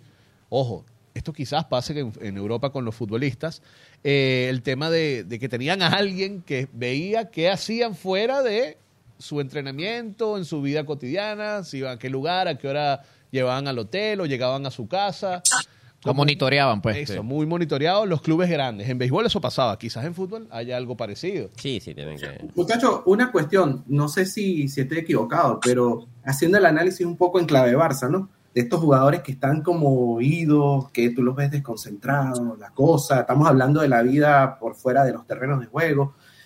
¿A ustedes no les parece que en el Fútbol Club Barcelona no es el mejor momento para que anden por allí jugadores como Ferran Torres, Pedri, dando entrevistas con youtubers, hablando como si no pasa nada, estamos bien. eh, es decir, se nota que en el Fútbol Club Barcelona como que ellos están distendidos, porque tú dices, mucha gente dice, no, que los jugadores están presionados, pero yo veía a Ferran Torres hablando chorradas con Ibai Llanos en un vivo y después a Pedri y al otro. ¿Ustedes no creen que eso le los desconcentra del objetivo realmente que pueda tener el equipo? Que esas cosas deberían evitarse, porque fíjate algo, yo no sigo a los jugadores del Real Madrid, pero yo no he visto jugadores del Real Madrid esta temporada en- dando entrevistas con Ibai Llanos, en vivos con este y otro youtuber, es decir, su- los jugadores están en lo suyo, concentrados. Entonces, Quizás- Quizás es cómo se consume ese tipo de, de impulso mediático, porque fíjate que por lo menos vemos un Madrid y siempre esa batuta trata de llevarla a Florentino. O sea, él es el que va, participa, da la cara en entrevistas, bueno, en una que otra, un entrenador, un jugador, pero muy respetuoso. O sea, no esta, no esta conversación distendida que pueda tener con un Ibai, o sea, que lo, realmente eso es una joda. O sea, realmente donde están invitados y el club y el jugador no están en un, un momento como para mostrar esa cara, que es lo ¿Cómo, que cómo? dice Jesús. O sea, mostrar esa cara en la que, sí, mira, yo estoy para echar broma, vamos, aquí el, el equipo en cualquier momento se recupera. Mm, no lo sé, Rick. Ahorita yo lo Y veo sobre difícil. todo, Ferran, un jugador tan criticado, porque tú dices, si el tipo estuviese metiendo los goles y jugando bien, tú dices, bueno, haz lo que, lo que se te dé la gana. Pero en esa entrevista yo recuerdo que él hablaba de su estado mental, que estaba con un psicólogo y tal, y esto y lo otro. Y yo digo, mira, mientras tú más hables, peor va a ser para ti. O sea, tú no tienes que estar dando ese tipo de entrevistas. O sea, cállate la boca, ponte a jugar seriamente y termina de meter el piazo de balón. Claro, si, me- mejora Yo- que se vea en la cancha. o acá- sea. yo tengo una opinión acá que es un poquito, o sea, cerca a lo que dice Jesús, pero ah, hay que entender, como tú lo mismo lo dijiste, otra generación, eh, el, el tipo de formato, de hecho, formato el que nosotros estamos aprovechando ahora, le da voz a todo el mundo y por eso eh, quizá es un poquito más democrático ese acceso a hablar y a conversar con diferentes personas y todo, todo lo demás. Eh, y hay una cosa también a considerar que a mí no me gusta, pero es la realidad. A estos tipos les encanta, les encanta el reconocimiento, les encanta ser famosos, les encanta el, el, el- ¿cómo se llama? El engagement con las redes sociales, etcétera. Yo entiendo, me parece muy bien que haya una voz para todo el mundo, pero al mismo tiempo yo pienso, oye, ¿en qué carajo me ayuda en el medio de una temporada salir a hablar de, de, de un montón de temas? Yo entiendo, por ejemplo, el caso de Leali, no sé si lo vieron, pero de Leali salió a hablar hace poco con Gary Neville y por fin se abrió con respecto a, la- a todas las cosas que le pasaron y que en, pa- en parte explican por qué su carrera se fue al traste. Oye, está bien, porque Dele Alli tiene que mostrar su verdad. Un jugador que está en el medio de una temporada no le está yendo muy bien, pero no es que tiene una cosa muy grave que contar. ¿A qué te pones a hacer eso? O sea, no te estás ayudando. Date esa voz eh, eh, al final de la temporada. Por ejemplo, una cosa que a mí nunca me gustó eh, es lo, cuando antes de un mundial una selección van y hacen un montón de entrevistas y de especiales y de programas y no sé qué. Se siente como sacar el, el- sacar del foco. Y si se pone a ver, por ejemplo, el- los últimos campeones del mundo, tanto Argentina como Francia como Alemania, antes casi totalmente herméticos. Después de ganar, se abren, hablen con todo el mundo, pásenla bien. Es un poco la estrategia a seguir. Estar enfocado en el momento y después disfrútalo. Pero en el momento cállate y enfócate. Así que estoy de acuerdo contigo con eso. eso. Y apo- apoyando el comentario de Gabriel y obviamente guardando las distancias, pero lo que estamos viendo ahorita con la selección de, de Venezuela, el técnico está haciendo eso, o sea, aparta a los jugadores, un hotel y todo el mundo en su sitio, no estoy recibiendo visitas, no que la familia, no, no, no, aquí venimos a competir, a trabajar, así que enfóquense. Y mira, ahí están los resultados que se están viendo.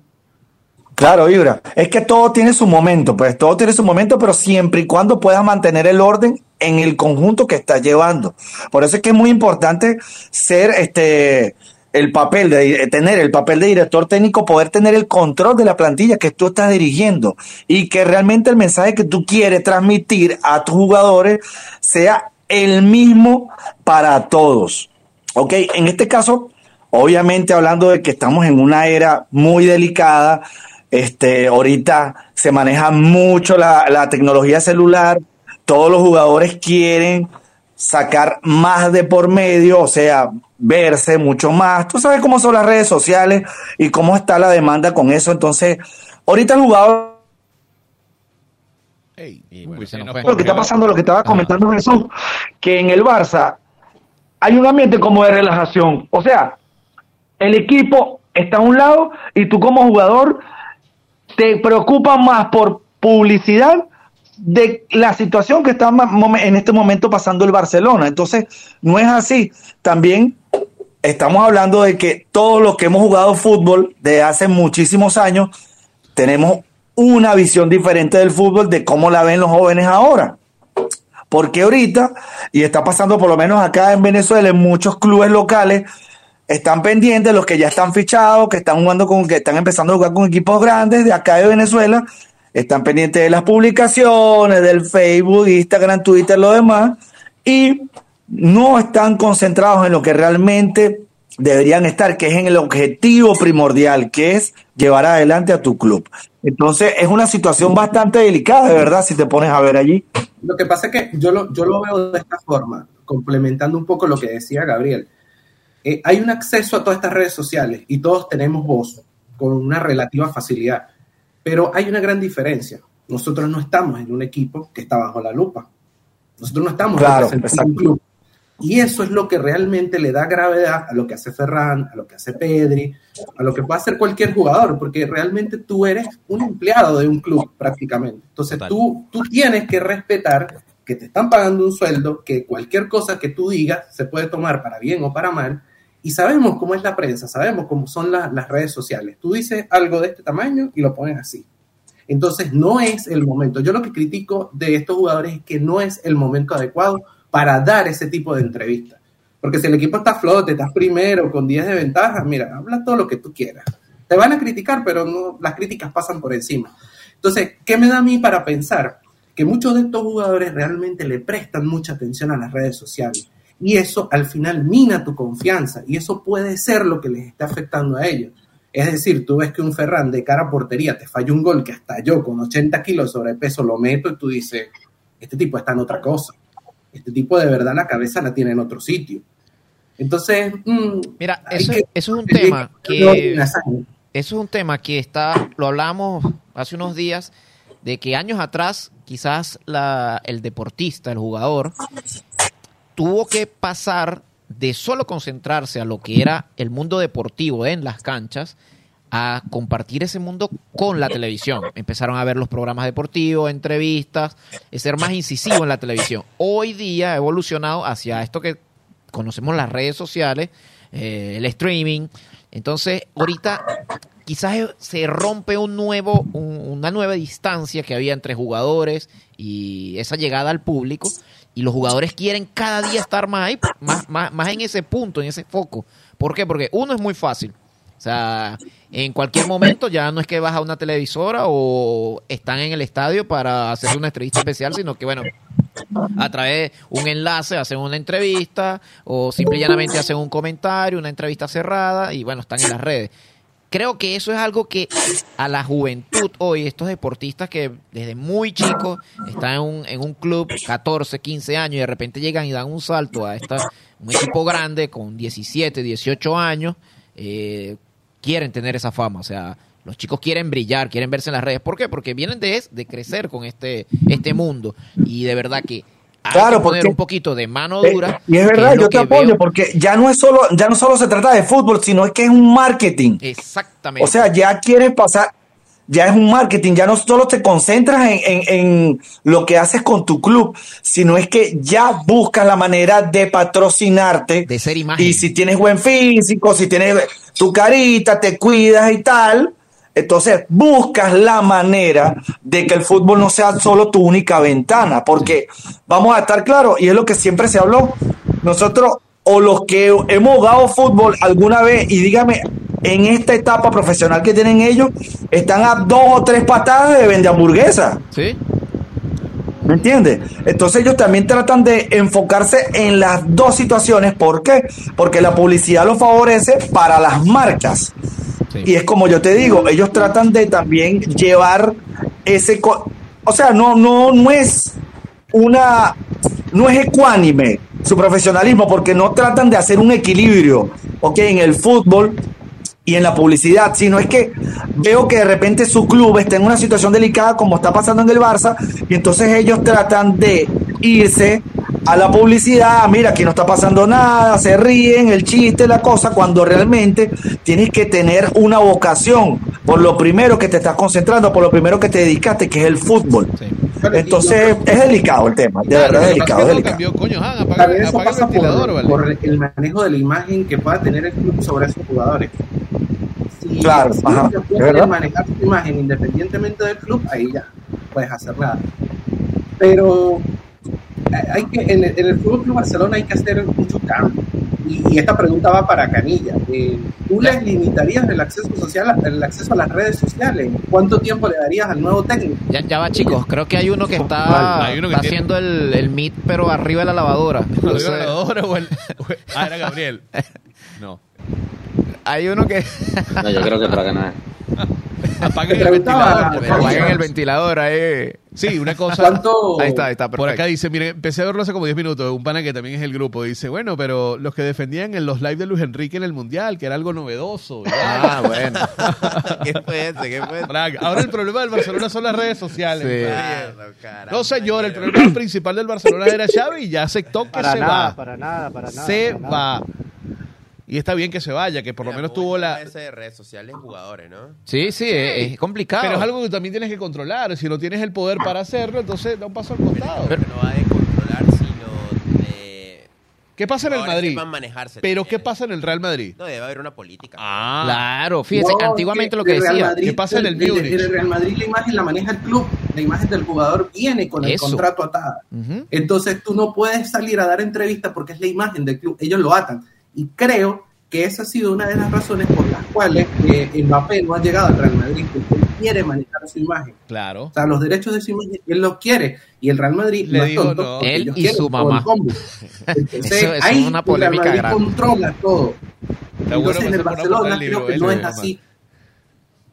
Ajá.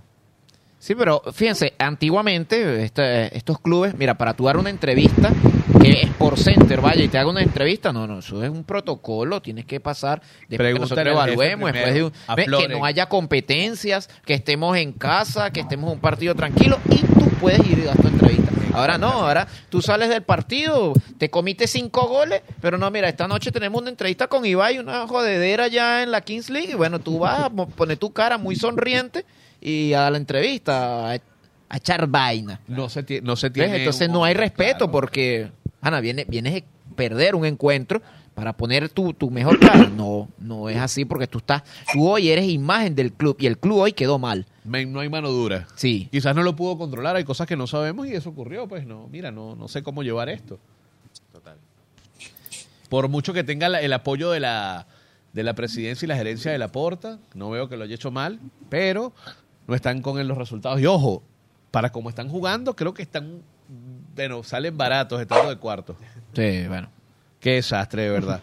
Eh, bueno, Es nada. lo- y es lo que me había dicho Jesús, es lo que me había comentado Jesús, que, que, que opinaba con, con esta nueva gerencia o, o este nuevo técnico que, que vaya a llegar. Mira, es lo que yo le estaba comentando a todos.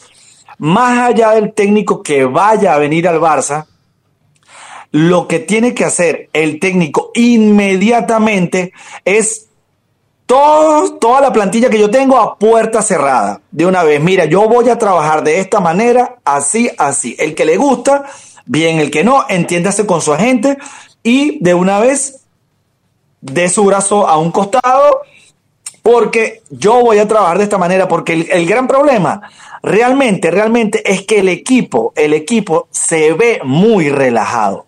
Se nota que no están jugando como realmente o con la seriedad que deberían tener. No, y el orden Entonces, más allá del técnico que vaya a venir, más allá del técnico que vaya a venir, el técnico tiene que meterle mano dura a la plantilla y hacerse respetar junto con el club de que hay formas y hay cosas que tienen que cumplirse y un código de ética, obviamente, de que si el club está pasando por un mal momento, como lo está pasando ahora, tienen que estar más concentrados y tienen que estar más centrados en el objetivo que es que el Barça vuelva a los primeros puestos y que no sigamos dando esa cómica en Europa. En ese sentido, yo creo que hasta estaría bueno, en ese sentido, traer a alguien que termine este ciclo. Bueno, Chávez, no funcionaste. Traemos a alguien que venga, mira, hermano, tú eres, tú tienes la tarea de echarle, pero Kleenex a todo. O sea, el que no se arrime al cómo funciona el barco, va para afuera. O vamos a ver cómo le buscamos salida, o vamos a ver, porque la otra temporada yo tengo que empezar con otra cara. No llegar al primer partido de la otra temporada a ver cómo sale, sino de una vez empezar a darle y, y entonces quizás en ese punto de vista mantener a un Xavi que ya sabes que se va mm, no te va no te va, no va a arriar el equipo porque sabe que se va y los equipos ¿para qué le voy a hacer caso a este pana si ya de los jugadores para que si ya se va o sea su idea Claro. en seis meses fuera ¿ves? entonces en ese caso sí ta- estaría bueno traer a alguien que los arre mira esto es una nueva onda o se montan en el barco o se ahogan y creo que eso, eso, eso sería también un punto que tiene el Barça que estar evaluando ahorita y fuerte. Porque no pueden esperar a llegar, a, como te digo, a la primera jornada a ver qué pasa con un nuevo técnico. No, no. tienes que enfrentar este, este trabajo de una vez y llegar a la primera, primera jornada duro, empezando a fuerte ese, ese, esa nueva temporada. Sí, hay muchas cosas Una que pregunta, muchachos. ¿Ustedes consideran, ¿Ustedes consideran que Xavi ya visto, visto lo visto, como se dice, que se va en junio, que le da igual, pase lo que pase, porque ya él dijo que se va? ¿No consideran que él debería de una vez y por todas jugársela con los chamitos, con los chamos, con los chavales, como dicen en España? Probar, probar Es más de lo decir, que ha hecho, puede ser. No está mal, no está mal. Yo creo que sí debería, debería probar de una buena vez. Este, ya te vas. Ok, ya dijiste que te ibas a final de temporada. ¿Y por qué no hacerlo? ¿Por qué no demostrar que puede haber más revelaciones en ese equipo? Pero ya sería de línea de club, no de Xavi, ¿sí me entiendes? O sea, como que el club, mira papá, Claro. tú te vas, vamos a poner rito, vamos a trabajar porque está la línea que necesita el club para la siguiente temporada. Igual creo que la masía no es la misma de hace años atrás. No, creo que no es. No, pero, pero han salido buenos jugadores con los que tú puedes decir, bueno, y han, han jugado varios. Puedes probar, exacto, pero ¿qué? ¿cuál es el único? ¿Yamal? Ay, no la vi llamar por aquí. Voy a buscar hay un lateral que. Hay muchísimo, mira. Héctor Ford, Mark Ford, Ford. eh, Ford, el lateral, que de hecho eh, el lateral izquierdo titular, Valde, se lesionó cuatro meses para afuera. Héctor Ford puede cubrir esa posición. Pau, Pau Cubarsí. Eh, hay un montón de jugadores. El mediocampista Mar Fermín. Casado, o sea, Fermín López. tiene demasiados jugadores jóvenes. ¿Creen que esos jugadores Hacer eso es muy difícil. suficientemente Es muy difícil. para... No, es complicado porque, oye, como dicen acá, tienen que, primero tienen que tener los alimentos, la, la aprobación del club. Y segundo, todavía tienen que asegurar al menos el puesto Champions, la parte Eso. económica. Porque mira, y si ah, se pone a probar y no le da, compañero, y no, parecen para Champions. Queda un, sexto, un séptimo. Mira, ojo, yo Compañeros, podría pasar un gusto Chelsea haber destruido al Barcelona el día de hoy con ustedes. Como siempre, muy bueno la paja de ese equipo. Eh, me tengo que ir para Dale, papá. No, excelente haber tenido tu participación. Un abrazo grande a todos. Dale. Gabriel, que esté bien. Mira. Este, yo, ese, bueno, yo lo veo de esa manera. Yo creo que, o sea, pues, es- está bien la intención, pero también hay otros objetivos que al menos es asegurar el tercer puesto ya, digo yo, para en vísperas de la Champions. Creo que el Claro, tercero es pero directo, ¿no? Si tienes un Lewandowski Sí, que claro. no te mete goles, ¿verdad? ¿Por qué no pruebas con Mark Yu? ¿Por qué no pruebas con el brasileño este que se acaban de llevar? Víctor Roque. Es decir, no tienes nada que perder. no está haciendo goles. Prueba con el chamo. No, pero te puede salir el tiro por la culata porque puedes poner Exacto. a Roque, Pero igual, no te lo funciona, mismo, si- no si- Bueno, pero lo dices en el sentido metiendo. que Lewandowski no está marcando. Bueno, pero... Entonces, bueno, traes al chamito a ver si marca. Tampoco es que lo vas a dejar de ahí a, a todo el cierre de no temporada, pero... Lo mismo. Es, es complicado. Sí, sí, la verdad no, no, es, no es una situación fácil para el club. El tercer que... portero del Barça, Diego, Diego Cochen, que es, es estadounidense, juega en el Barcelona, la mamá es peruana y el papá es venezolano. Mira. Bien. Pudiera, Ah, ser visto, quizás, si no es que le agarra España primero, o Estados Unidos, o Perú. Estados, no, él había leído que tiene Estados Unidos la intención. Con Estados Unidos tiene la intención. Con los gringos, sí, es el tercer portero de- del Barcelona. Pero fíjate algo, bueno, muchas cosas que corregir aquí. Lo cierto es que el Liverpool se queda sin entrenador, el Barça también, y parece que el Arsenal también. Pareciera, ojalá que no. Estará así. Aunque te digo, la idea de Arteta se está diluyendo últimamente. Para mí tiene que agarrar otro impulso para ganarse otro, el elevar el Creo nivel el de... equipo- El Arsenal tiene tanto, está bastante equilibrado. Tiene profundidad, tiene jugadores. Creo que está vivo en una de las copas, ¿no? No, ahorita estamos con acá. Champions y, Pero la y FA Cup Liga. también está fuera. Sí, la FA Cup salimos hace, hace un buen tiempo. Hace rato. Octavos de final de Champions que les toca el Porto Sí. en febrero y de vuelta. Premier. Y la Premier que están de Yo cuartos. creo que son las competiciones. Yo digo Pero- que ah, está bien porque... Y no te desgasta el equipo. Exacto. Veo el Liverpool mu- muy bien. El City creo que es el único que puede porque el, el Aston Villa no, no estoy casi seguro que no le va a dar. No y- tuvo la oportunidad de medio Sí. de pelear la Y al Liverpool pero- ya le sacó no dos. Dije hace rato que son cinco puntos que le sacó al, al City con un partido más, pero ya le sacó cinco. Sí. Ahí Yo creo que es Liverpool o City. Y, y al Arsenal creo que, bueno. No, el Arsenal tiene que agarrar un, rematazo muy Como bueno. siempre. Porque, no, la verdad, triste. Y lo dije, el, desde un principio, obligados a dar la mejor cara este año, porque ya quedaste segundo el año pasado. Invertiste. Tienes que, tiene- o tienes que ganarla o no hay otra manera de donde verlo. Y no los veo con las ganas de... Para mí se desinflaron antes de lo que normalmente se desinflan, que es ahorita. Antes llegaban a febrero, estaba en diciembre y ya estábamos llorando. Picharon mal. Mañana vuelve la Premier. ¿Contra quién le toca el Che- contra quién le toca el Arsenal en Eh, Champions? Porto. Porto. Bueno, bueno. Yo lo veo jugable, yo lo veo jugable. Sí, no, sí, sí. Hay, hay chance. Yo lo veo jugable. el Porto a veces es como que se lanza su magia en ocasiones, pero... No, y ese Ah, bueno. dragado pesado. caliente. Es un equipo, es un equipo que, que no sor- sorprende siempre. El Porto tiene tardes buenas, noches buenas. Entonces, es, es- tú sabes, también. el Porto te sorprende de vez en cuando. Es un histórico de Europa. Para mí, el típico coño no joda. O sea, coño, ¿cómo estás jugando? Nah. Bueno, pero estás en octavos de final, o sea, que, o sea, si pasas a cuartos estás entre los ocho mejores. Para mí, yo me doy por Ah. servido si el Barça se mete en cuarto, que después les toque el Madrid, el Bayern, bueno, agárrate Catalina ya. No, Ya. pero hay chance, hay chance. No se preocupen, culés. Hoy fue tarde culé, fue hoy. No, culé, pero tenemos que darle también a, a- a- ¿Nos quieren hablar de España? Bueno, vamos a darle una hora y media a España, No, pues. eh. Tarde culé no, será tarde culé. Mira, nos quedan dos minuticos, pero vamos también a darle mérito al Real Madrid, que están del líder. No, líder, está el Girona del líder, pero el Madrid está uno. Tiene un partido menos. Tiene un partido menos. Podría ponerse a dos. Sí. Ya la Copa del Rey para los grandes, salvo el Atlético. mm, No Yo pongo está. mi fichita con el Bilbao, creo que... Bilbao. Si no, para Sí, la Copa sí, del sí. Rey. Severo, Va para la Copa. déjelo trabajar. Déjenlo trabajar. Claro que sí. eh, Esa Supercopa el año que viene, bueno, vamos a ver qué tal. Que no va a estar tan atractiva. Pero bueno, muchachos, gracias por acompañarnos. A Yurain desde Chile, a Hans desde Perú, a Canilla desde Venezuela y a... Mira, vale, dile Jesús, dile Ibrahim, pásale la ubicación para que se vayan a tomar una vida. Porque No sé si Un sea pico, una un buena pico. idea. Barcelonista y un madridista, ¿ah? Sí. Bueno, pero ¿qué, qué, qué vamos a hacer? Este, nada, buenos los comentarios. Mira, muchachones, Dígame. rapidito. Este, hoy juega Venezuela en el preolímpico y tiene que ganar sí o sí a Colombia si quiere todavía chance. Ojalá. Pasar al menos al segundo. Y se cambió la fase. Yo no, veré, no puedo ver ese juego, me, me están esperando en la sabana.